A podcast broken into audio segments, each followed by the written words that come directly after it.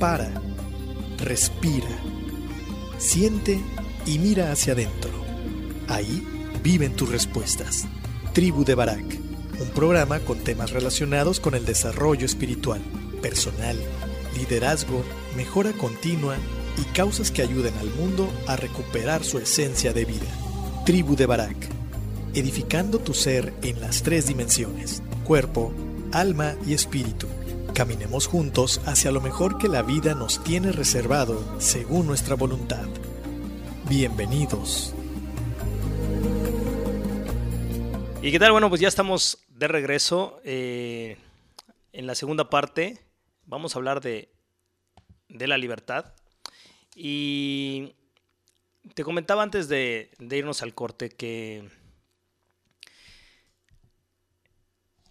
nosotros mismos, sin darnos cuenta muchas veces, porque somos inconscientes, y aunque suena feo, a veces suena feo y duro, somos ignorantes en muchas cosas. Y esa ignorancia nos va, nos va atrapando, vamos siendo presa de nosotros mismos, vamos siendo presa de todo aquello que no sabemos, todo aquello que se nos dijo que era y que nosotros por, primero que nada por mandato, recuerda que cuando somos educados somos amaestrados, literalmente somos amaestrados entre si haces algo bien, eh, te quiero y te premio, si haces algo mal, ya no te quiero y eres niño malo.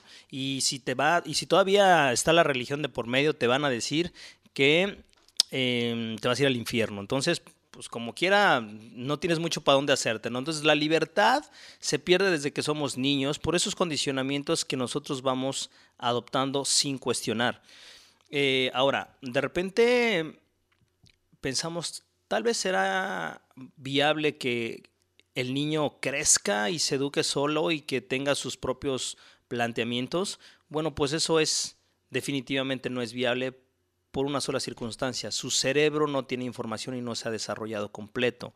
¿Esto qué quiere decir? Que no tiene capacidad de tener ningún tipo de juicio, ni de valor, eh, ni de riesgo, porque biológicamente no está preparado. Entonces, eh, no, es, no es opción.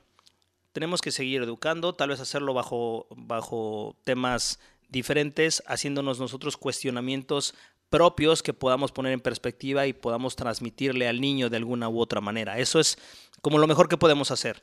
Pero, primer spoiler, spoiler alert, hagas lo que hagas, digas lo que digas, eduques como eduques, los niños, los hijos van a tener su propia batalla de adultos. De hecho, nosotros somos proveedores de muchas circunstancias que ellos de adultos tendrán que resolver para ir ah, avanzando en lo que ellos mismos vayan descubriendo como vida. Nosotros les vamos proviendo del material para que ellos al quitarte, al quitarse esas capas y capas de creencias de nosotros, de la sociedad, bueno, pues se encuentren a ellos mismos.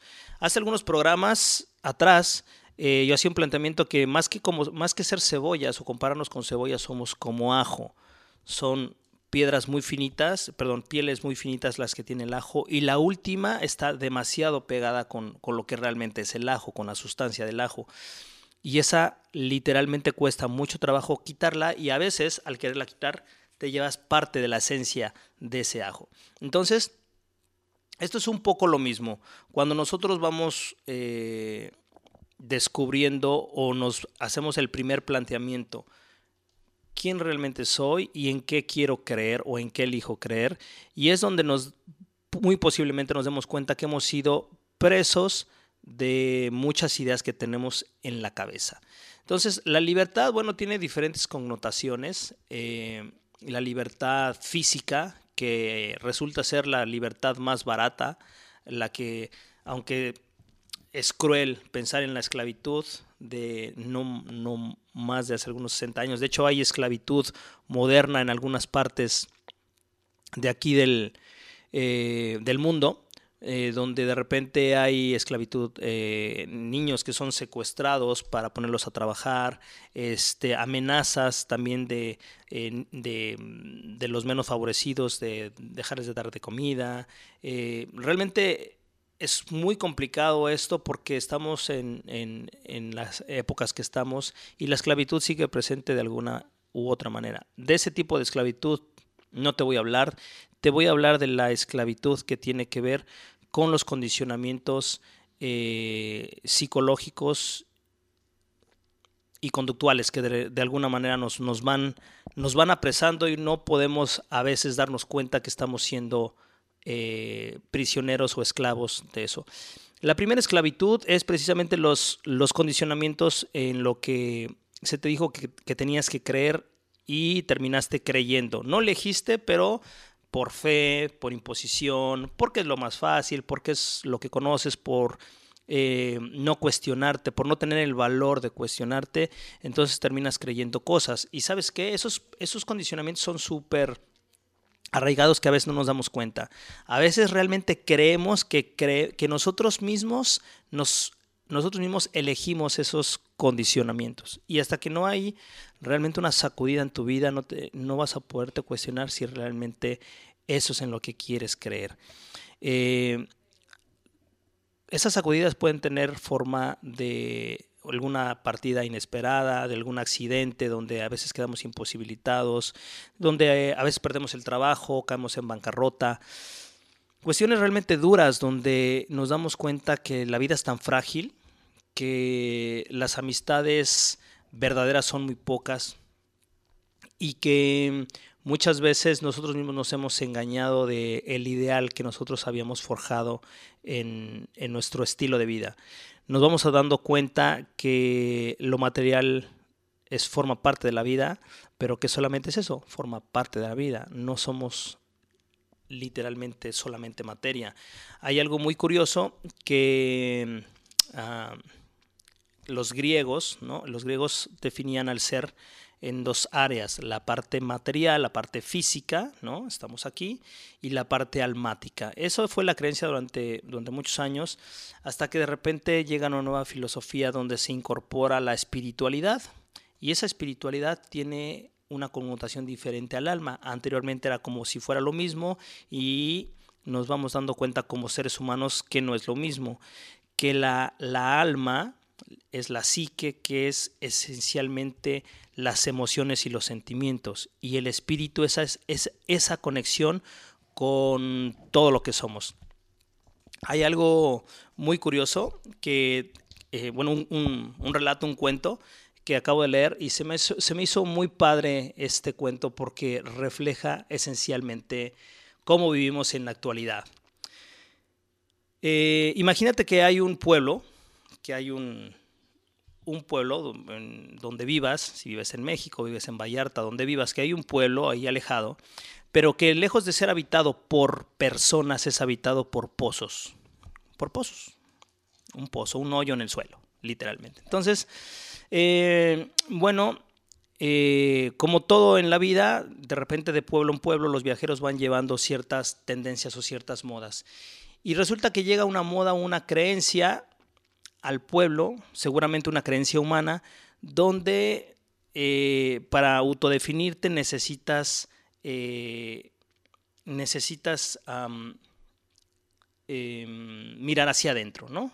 Entonces, mirando hacia adentro, resulta que los pozos pues no tenían nada y no, no tenían nada con qué definirse. Entonces, eh, lo que hacen es que empiezan a mirar hacia alrededor y empiezan a ver que hay autos, entonces empiezan a incorporar autos, ropa, ropa de marca, em, joyas, alhajas, y empiezan a meter muchas cosas a su, eh, a su interior, dándose cuenta que su diámetro era limitado.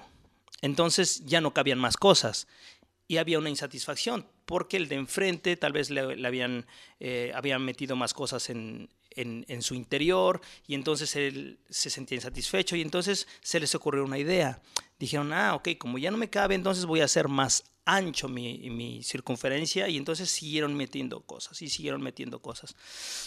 Y había un, un pozo que vivía al extremo, vivía, vivía en las orillas y se empezó a dar cuenta que, que cada vez el límite entre un pozo y un pozo se iba acercando hasta que prácticamente se confundían dónde empezaba uno y terminaba el otro, siempre y cuando eh, se dieran cuenta no se, no se cerraba. Entonces dijo este pozo, tal vez no sea la mejor idea eh, hacerme más ancho, tal vez tenga yo que irme más profundo. Y entonces lo que hizo es que iba a intentar hacerse más profundo y se dio cuenta que no podía, porque estaba lleno de cosas. Entonces empezó a sacar todas esas cosas, se vació de todas esas cosas y empezó a escarbar más profundo y más profundo y más profundo hasta que de repente encontró agua. Ninguno de los pozos anteriores tenía agua. Entonces él encuentra agua y se da cuenta que al encontrar esa agua se sentía más pleno, más feliz, empezó a juguetear y se le olvidó la, y se le olvidó la loca idea de, de meter cosas porque ya no iba a poder jugar con el agua.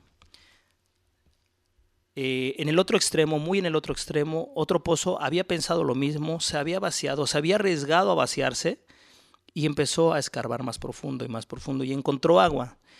Y ambos se dieron cuenta que esa agua que habían encontrado corría del mismo río subterráneo, que el pozo del extremo norte con el del extremo sur compartían la misma agua y que prácticamente podían comunicarse, ahora no solamente de pozo a pozo, de ahora sí que de boca a boca, sino de pozo a pozo como era la comunicación, porque no se podían mover, se dieron cuenta que se podían comunicar por medio del agua, por medio de ese río subterráneo, y se dieron cuenta que si todos los pozos escarbaran mucho, iban a estar conectados por ese río que corría abajo de ese pueblo. Bien, hasta aquí el cuento. Y la analogía es la siguiente. Nosotros en una sociedad moderna donde la autodefinición es los logros, donde es lo que tengo, lo que poseo, el auto que manejo, la ropa que tengo, la profesión que tengo, es algo muy común. A lo mejor ya, ya lo, lo vemos tan natural, pero es algo ya muy común el querer tener licenciaturas, maestrías, el poder demostrar que tenemos un título, que de alguna manera valemos por lo que aprendemos o sabemos. Es muy curioso porque todo esto de lo que nos vamos llenando, vamos llenando nuestras vidas de actividades, de trabajo, de estatus, de ropa, de todo eso que nos vamos llenando, resulta ser que es insuficiente. De hecho, siempre es insuficiente y queremos seguir buscando, pero a veces ya no podemos. Entonces, la invitación es vaciarnos de todo eso, es decir, sacar todo eso de nuestro interior para poder escarbar, mirar hacia adentro y entonces encontrar la verdadera libertad, que es la libertad que vive dentro de nosotros. Cuando nosotros escarbamos y empezamos a, tener una conexión con nuestra vida espiritual, cuando nos damos cuenta que somos más que una materia, es decir, un cuerpo, y que somos más que las emociones, lo que sentimos y, y, todos estos sentimientos que nos vamos teniendo, somos más grandes que eso, nos vamos a dar cuenta que necesitamos el cuerpo, que necesitamos las emociones, pero que no somos solamente eso, somos algo muchísimo más grande. Y curiosamente pasa que cuando tú escarbas y empiezas a encontrar esa parte de vida espiritual, vas a encontrar a gente que está en el mismo camino. ¿Cómo se vive la espiritualidad?